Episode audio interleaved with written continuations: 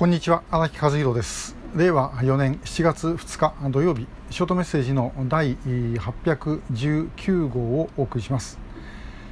えー、今日お話しするのはですねまあオスプレイの話なんです。で、えー、とは言っても私オスプレイのこと全然分かりませんので、えー、予備役ブルリボンの会の会員である影本健二さん、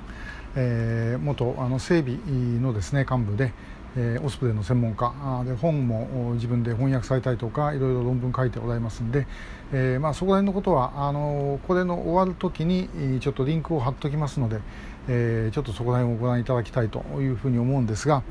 あの見たこともある方もおられると思います。予備役ブルーリボンの会のこのパンフレットこの絵ですね。えー、書いたのはあの石原弘明さん、えー、うちの予備役ブルーリボンの会の副代表で、えー、まあ、漫画家でもあるんですけどもその描いた絵なんですが、えー、これがあの、まあ、今回、えー、変わりましてチヌークが、まあ、オスプレイになりました。えー、ですね。まあ、これあのある意味時代の変化というのを表しているという意味もあるんですが、まあ、もう一つ気が付いた方おられるかどうか分かりませんこの図柄ですね、えー、被害者あの帰ってきた被害者ご家族がこちらになると若干年を重ねているというふうになってまして、まあ、そういう意味でもこう時間的なものをですね、えー、表しているという意味がございます。でさてあの、まあ、全く素人のオスプレイ話になっちゃうんですけどもあのこの影本さんといろいろ話を聞き、えーと、予備役ブルーリボンの会のレブラ君と怪しい仲間たちにも出ていただきまた、えー、今回あの今ちょうど流してますが、えー、5月に旭川でやったシネマフォーラムの時のミニトークで、えー、のお話ですね、えーと、確か今週のやつがあのオスプレイの話特にあの影本さんから、えー、中心にですねオスプレイの話してもらったと思います。で、えー、なるほどなと思ったんですけどね、まあ、オスプレイともかくあのチヌークに比べるとスピードが速い、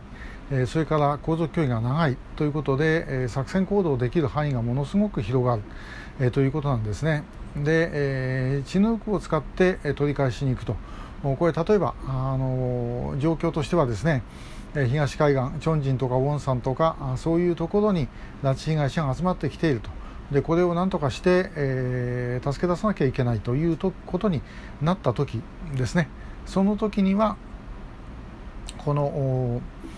もうチヌークだったらばあ、まあ、あのヘリ空母を近くまで持ってって飛ばすということが必要になるわけですけどもオスプレイであれば空中給油1回やればですねま、えー、っすぐ飛んでいって、えー、やれるとしかもスピード速いので、まあ、あの夜飛んでいって夜のうちに作戦行動を終えてですね、えー、朝には帰ってこれるという、まあ、非常に優れものだということなんです。でオスプレイというとともかくですねあの悪いイメージがあって、えー、とってもひどいかそれともですねまあ我慢しなきゃいけないかっていうぐらいの議論なんですけどもやはりこの飛行機の使えるものをやっぱ使うっていうのはこれ別にあの、ね、拉致会社の救出だけじゃなくてあの離島なんかでのですね急艦の輸送とかもう本当に1分1秒争うような時ってやはりこれ随分違うんじゃないかなという感じがあのするんです。えー、もう一回やっぱり見直す必要があるんではないかなということをちょっと思ったりした次第です。であの拉致被害者の救出も、まあ、あのこの間、参議院選挙の話をしてですね、えー、争点にならないというようなことを申しましたけど考えてみたらやっぱりこういうふうにあのどうやって助けるのかっていうのはまあ、具体的にそのオスプレイ使うとかそんな話別にしなくてもいいですけども具体的にどうするのかっていうことをもっと我々イメージ持たなきゃいけないですよね。ただ向こうにいるかわいそうだ取り返さなきゃいけない、ね、政府頑張ってくれということを言ってたってこれ全体前に進むわけがない、ね。えー、北朝鮮で、えー、金正恩がですねあの心を入れ替えて、えー、分かりましたみんな返しますなんて言うかと、ね、そんなことを思ってる人日本中というか世界中誰でも誰もいませんよね。え、ですからそうしたらですねどうするかということになると